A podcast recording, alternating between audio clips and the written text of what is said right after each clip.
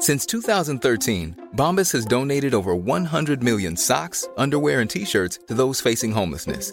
If we counted those on air, this ad would last over 1,157 days. But if we counted the time it takes to make a donation possible, it would take just a few clicks. Because every time you make a purchase, Bombas donates an item to someone who needs it.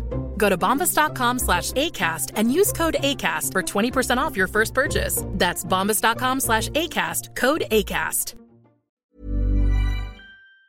Ya tenemos a Rodolfo Sánchez Arriola también. En un momento ya entra Rodolfo Sánchez Arriola y se incorpora a los Bueno, sustos de la semana. Y, y nos incorporamos, espérame, pero ten- antes de entrar a los sustos, yo era que entráramos con este, con el, el miembro de la Liga de Congresistas Hispanos, Jesús G.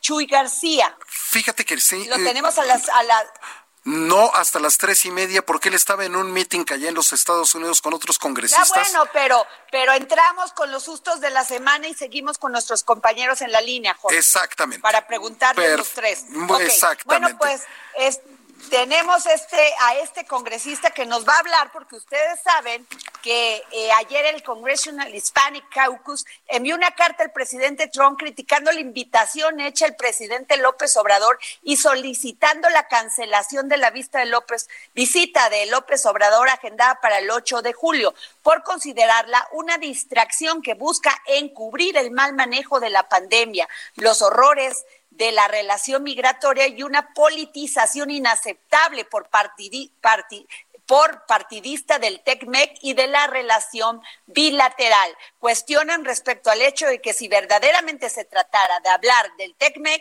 se hubiera incluido al primer ministro de Canadá, Justin Trudeau. La misiva viene firmada por 13 integrantes hispanos del Congreso de Estados Unidos y será la primera de varias protestas. ¿Qué piensan, muchachos?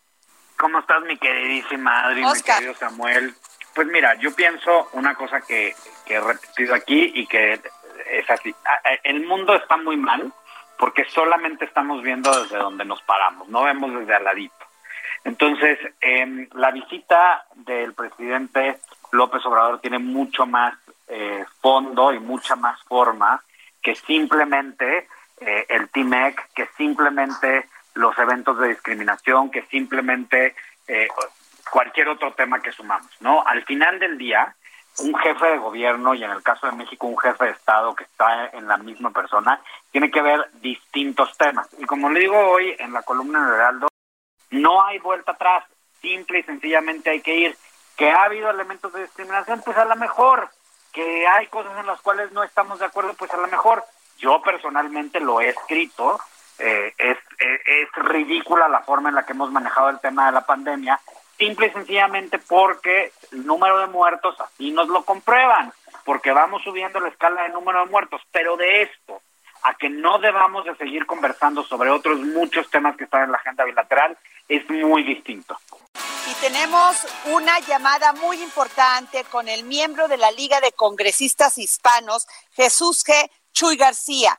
Y es por este tema, la carta al presidente Donald Trump del Congressional Hispanic Caucus.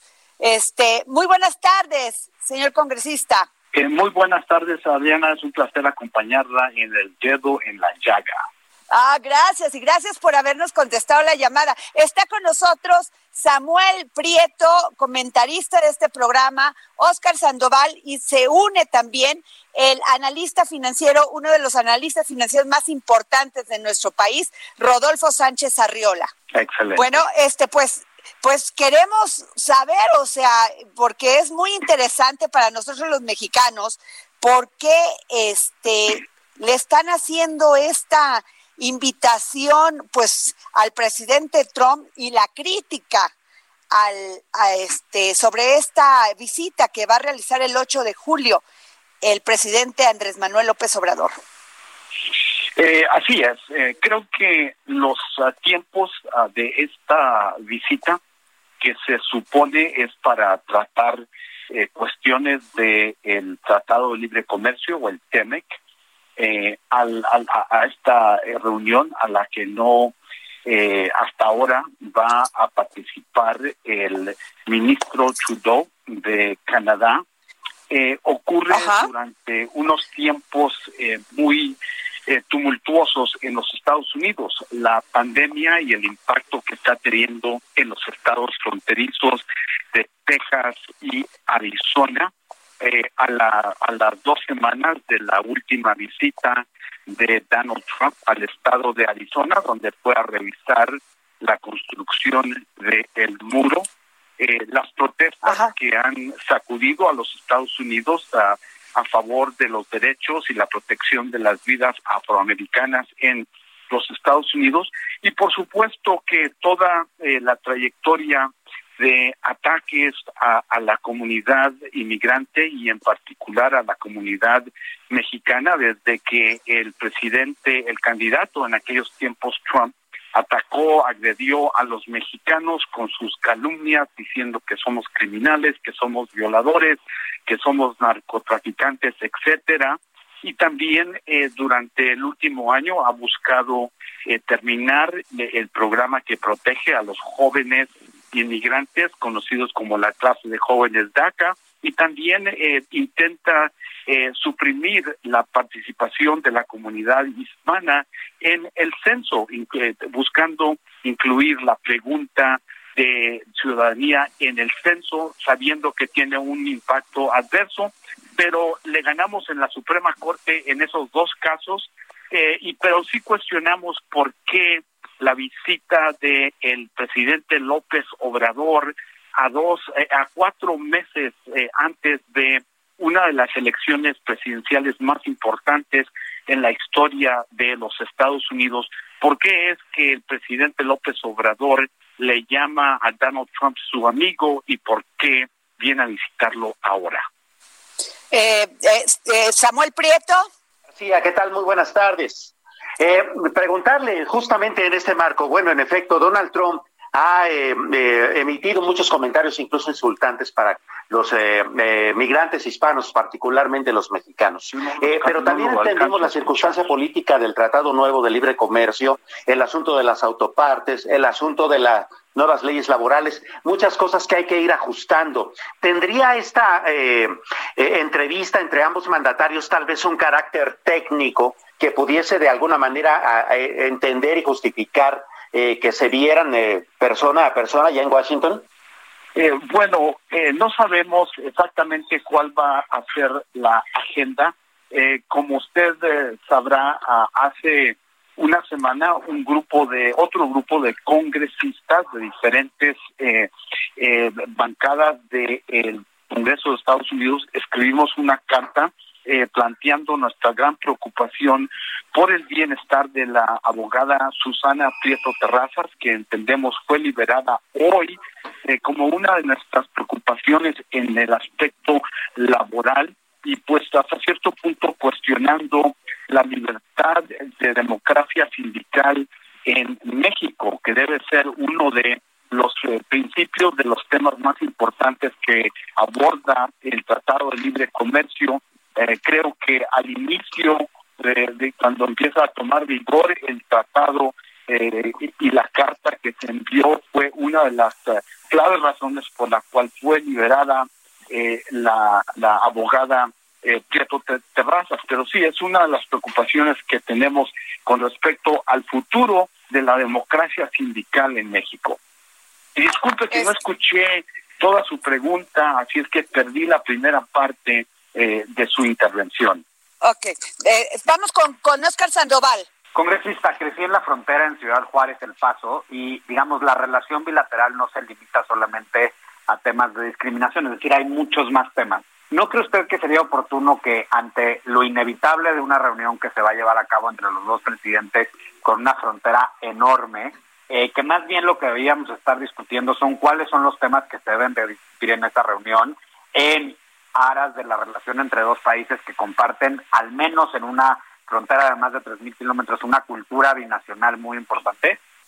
Eh, sí, nosotros eh, como caucus de eh, congresistas hispanos eh, queremos un mayor acercamiento con el gobierno mexicano, con otros actores de los gobiernos estatales también. Hay muchos temas que queremos tratar, por ejemplo, la congresista de El Paso, Verónica ha, hecho, ha, firmado la carta que dirigimos este a el presidente Trump, a Verónica Escobar, eh, la congresista de Texas, eh, también de, Houston, eh, Silvia García, los congresistas Filemón Vela de Brownsville, el congresista Juan Vargas, de San Diego también, el congresista Vicente González, también del Valle de Texas. Y nos gustaría haber tenido una reunión con el presidente, con sus representantes, el presidente López Obrador,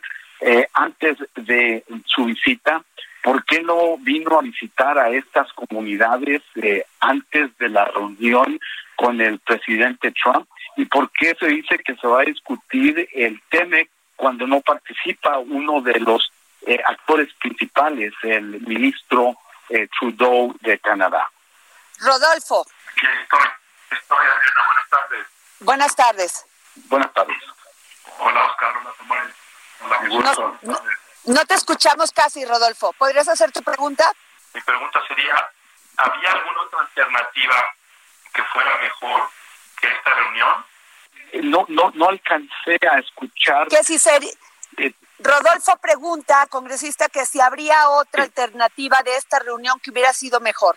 Eh, sí, eh, creo yo que eh, si hubiera habido eh, reuniones con eh, los congresistas que representamos comunidades mexicanas, comunidades mexicoamericanas y latinas antes de su visita, porque hay mucha materia ahí que debe ser tratada, que no la trata el, el tratado de libre comercio. Un ejemplo muy breve.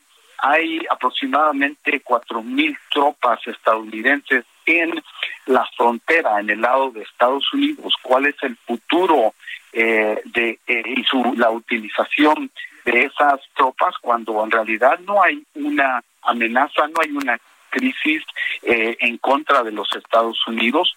¿Cuál es el planteamiento con respecto eh, al plan del MPP, eh, el, eh, la práctica, la política de Estados Unidos que obliga a la gente que busca asilo en Estados Unidos, aproximadamente 60 mil que están en el, en, el lado mexicano, en la zona fronteriza de los Estados Unidos. En nuestra opinión colectiva es una violación de la ley internacional, expone a mujeres, a niños, a hombres, a muchos abusos en la frontera, al trato de personas, a los secuestros, a la explotación, etcétera. Creemos que son temas que deben ser tratados por ambos mandatarios y también por el mandatario de Canadá también, porque se excluyen eh, estos temas que son tan importantes si en relación, si en realidad va a haber una mejor relación y una integración regional de los tres países y sus economías y también, por supuesto, eh, del sentido de los derechos humanos de los tres países también. Señor congresista, la última pregunta que le haría yo es, ¿usted cree que más es una visita de apoyo electoral en estos momentos para Trump, más que una visita de Estado? Eh, lo veremos. Eh, creo que el, encuentro y los resultados eh, y lo que ocurra después de la reunión eh, van a contestar esa pregunta. Sí tenemos muchas razones por las cuales pensar que el presidente Trump busca manipular y utilizar esta reunión para fines electoreros. Creemos que él busca votos en la comunidad mexicoamericana, en la comunidad latina, y es una forma de demostrar eh, que él tiene una relación, pero en realidad los temas más importantes en la relación México-Estados Unidos se están evadiendo, que es la cuestión de los derechos humanos, la cuestión de políticas migratorias y de el trato de las personas que están en detención, los niños en las jaulas en diferentes centros de detención, la gente que es obligada a vivir en campos de concentración eh, en la frontera eh, mexicana, esperando eh, días y meses y hasta años para tener la oportunidad de hacer su caso ante los tribunales de los Estados Unidos, que son temas muy importantes. Nuestro temor, sí, es que el presidente Trump busca eh, votos y que va a encontrar formas de manipular esta visita para decir que él tiene una buena relación con México, con el pueblo méxico-americano, con el pueblo latino e inmigrante en los Estados Unidos. Lo hemos visto en otras ocasiones, así como lo hizo hace poquito más de dos semanas cuando intentó utilizar la iglesia eh, enfrente de la Casa Blanca para eh, utilizar la religión como eh, una forma de decir que él está haciendo lo correcto ah, y está en realidad reprimiendo eh, las protestas pacíficas eh, que expresan su solidaridad con las vidas de los afroamericanos en los Estados Unidos y en contra de la violencia policial. Así es que hemos visto estas maniobras y sentimos que esta reunión va a ser manipulada por fines electorales. Pues muchas gracias, señor congresista Jesús Chuy García, por habernos tomado la llamada para el dedo en la llaga. Muchas, gracias. Muchas, muchas gracias a usted, Adriana, y hasta pronto. Hasta luego. Pues bueno, nos quedamos aquí con los sustos de la semana. Definitivamente interesante lo que dice el congresista en Estados Unidos. Y nos vamos con, con Rodolfo Sánchez Arriola. ¿Cuál es tu opinión, Rodolfo, de que firmado el TECMEC no podemos tener acuerdos comerciales con China? Mira, Adriana, primero que nada, yo creo que es una gran noticia que finalmente entre en vigor esta nueva etapa del tratado. Después de más de dos décadas que rigió la relación comercial de los tres países, el Tratado de Libre Comercio, y de lo complejo que fue esta renegociación, con todo el estira y afloja que implicó entre las diplomacias mexicanas, norteamericanas y canadienses llegar a este acuerdo, creo que es muchísimo mejor tenerlo que el estatus anterior en el que estábamos de no tener reglas claras. Independientemente del momento que está viviendo Norteamérica, políticamente, en temas de salubridad, en temas sociales, como lo mencionaba ahorita el congresista, yo creo que es una gran oportunidad para México tener este tratado. Son socios conocidos, ya sabemos cómo somos cada uno de los tres, ya nos conocemos, ya hemos hecho negocios y creo que para México será muy benéfico la planta productiva del país, la planta exportadora, se va a beneficiar definitivamente. La entrada de divisas va a continuar. Y con buenos ojos yo, yo veo que la visita del presidente López Obrador a Estados Unidos, y por eso le preguntaba al congresista ya ahorita si había alguna otra alternativa, yo con buenos ojos veo que es la visita de un político mexicano muy astuto y sabe perfectamente a dónde va y sabe con quién va yo creo que tiene un plan muy claro de a lo que va. Yo estoy bastante optimista dentro de lo malo que y de lo que está criticado de esta, de esta visita, de que va una persona muy astuta representando al país en estas circunstancias. Por supuesto que los socios van a poner ciertas condiciones para los beneficios que nos van a dar. Y, y, parte de esos beneficios que te da Norteamérica es que en esta guerra comercial que hay con China, pues tú como socio de Norteamérica no vas a poder participar igual. Exacto. Son condiciones que te ponen tus socios, como buen socio las tendrás que cumplir, creo yo, Claro, oye, pero estamos muy, muy, este, el acuerdo en tema automotriz, el acuerdo en tema automotriz está muy desbalanceado, Rodolfo. Son opiniones, ¿no? Pues no, porque, o sea, sencillamente muchos de los, de las, de la, de la, o sea, nos toca la peor parte porque aquí no tenemos esos, esos sueldos que les pagan en, Estados Unidos. ¿Qué va a pasar? Pero ¿tú crees que nos toca esa peor parte por el tratado o por la realidad socioeconómica del país?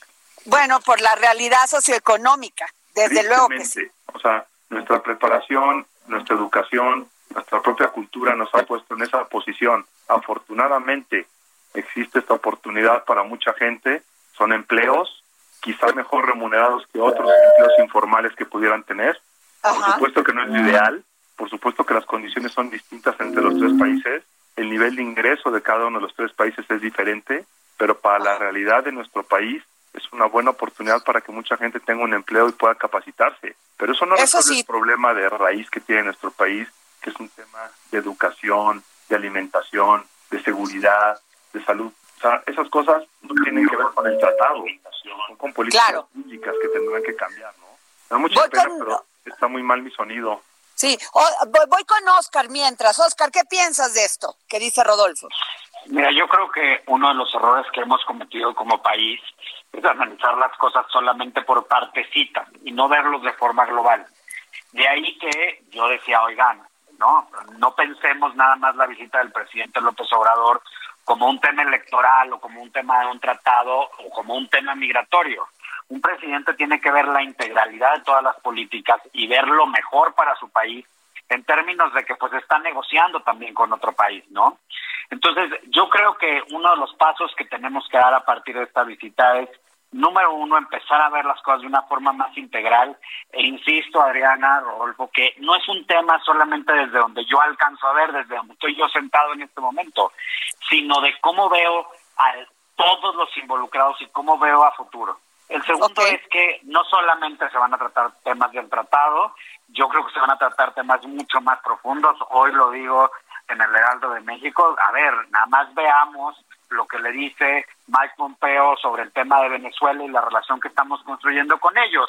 No es un tema menor.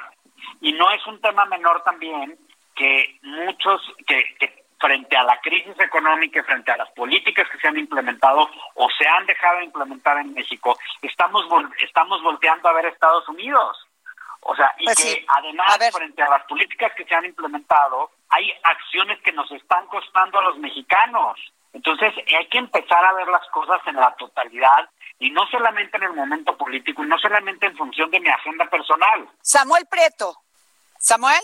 Se cortó la llamada con Samuel. Bueno, pues entonces, a ver, Rodolfo, te quiero preguntar sobre lo de lo del banco, la quiebra del, del banco y también del FAMSA y FEMSA y del y de Aeroméxico. ¿Qué va a pasar?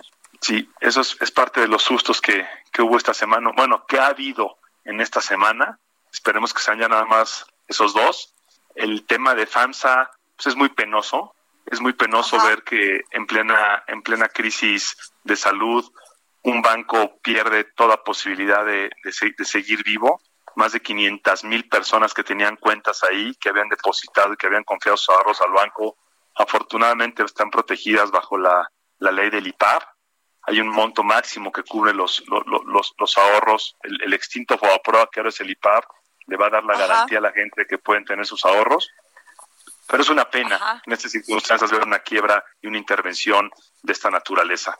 Es un, es, un banco comercial, tenía un negocio pues, bastante estable, pero parece, parece ser que hubo algunos manejos ahí que no le gustaron a la autoridad y que descapitalizaron terriblemente al negocio y tuvo que ser intervenido para no dejarlo quebrar.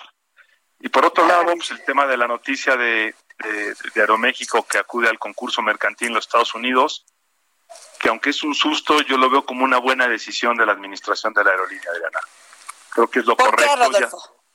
porque cuando tú tienes una deuda, son, son negocios que tienen altos ingresos del menudeo de todos los viajeros y tienen gastos muy grandes en la renta de aviones, en todo su, su, financiamiento y el día que dejan de volar, pues esos gastos existen y los ingresos se caen. Y no quiere decir que le vas a pagar regresando aviones o que vas a dejar de volar o que vas a renunciar a las rutas en un mundo tan interconectado como el que tenemos. Entonces la decisión, el primero que la tomó fue a Bianca, la colombiana Bianca, en, en, el 10 de mayo, el 11 de mayo me parece. Después fue la TAM, una aerolínea brasileña, el día 26 de mayo. Yo creo que Aeroméxico hizo todo lo posible para no caer en este, en, este, en, esta suspensión de pagos. Estiró la liga lo más que se pudo hasta que no le quedó de otra y la anunciaron el día 30. Creo que es una buena decisión porque van a reestructurar sus pasivos, van a hablar con todos los acreedores. Todos los acreedores y toda la gente que le presta a la industria de la aviación tiene que entender los riesgos que tiene la industria de la aviación. Es gente que sabe a quién está prestando. Y pues, la directiva de, la compañía les sabrá explicar, les, les tendrá que explicar cuáles son sus planes de reestructura para poderles pagar en el tiempo. Les van a pedir seguramente plazo, que les den alguna menor tasa de interés, pues para salir juntos entre la empresa y los acreedores de este problema. A nadie le conviene que quiebre, todos pierden. claro. Bueno, perdóname, todos perdemos si quebrara Aeroméxico. A todos nos conviene que Aeroméxico. Ya con más de un millón o no sé, más de 12 millones de empleos perdidos entre informales e informales, bueno, pues no la tenemos nada fácil, eh, Rodolfo. No, el panorama no está nada fácil, nada alentador. la situación que se avecina es bien compleja muy, muy, muy compleja en nuestro país. Y regresando al tema inicial. Y ya nos tenemos que ir, porque ya nos empezó la musiquita, pero les agradezco mucho que nos hayan tomado la llamada, se los valoro a Samuel, a Oscar y a ti, Rodolfo Sánchez Arriola. Planning for your next trip? Elevate your travel style with Quince. Quince has all the jet setting essentials you'll want for your next getaway, like European linen premium luggage options, buttery soft Italian leather bags, and so much more. And is all priced at 50 to 80% less than similar brands. Plus, Quince only works with factories that use safe and ethical manufacturing practices. Pack your bags with high-quality essentials you'll be wearing for vacations to come with Quince. Go to quince.com/pack for free shipping and 365-day returns.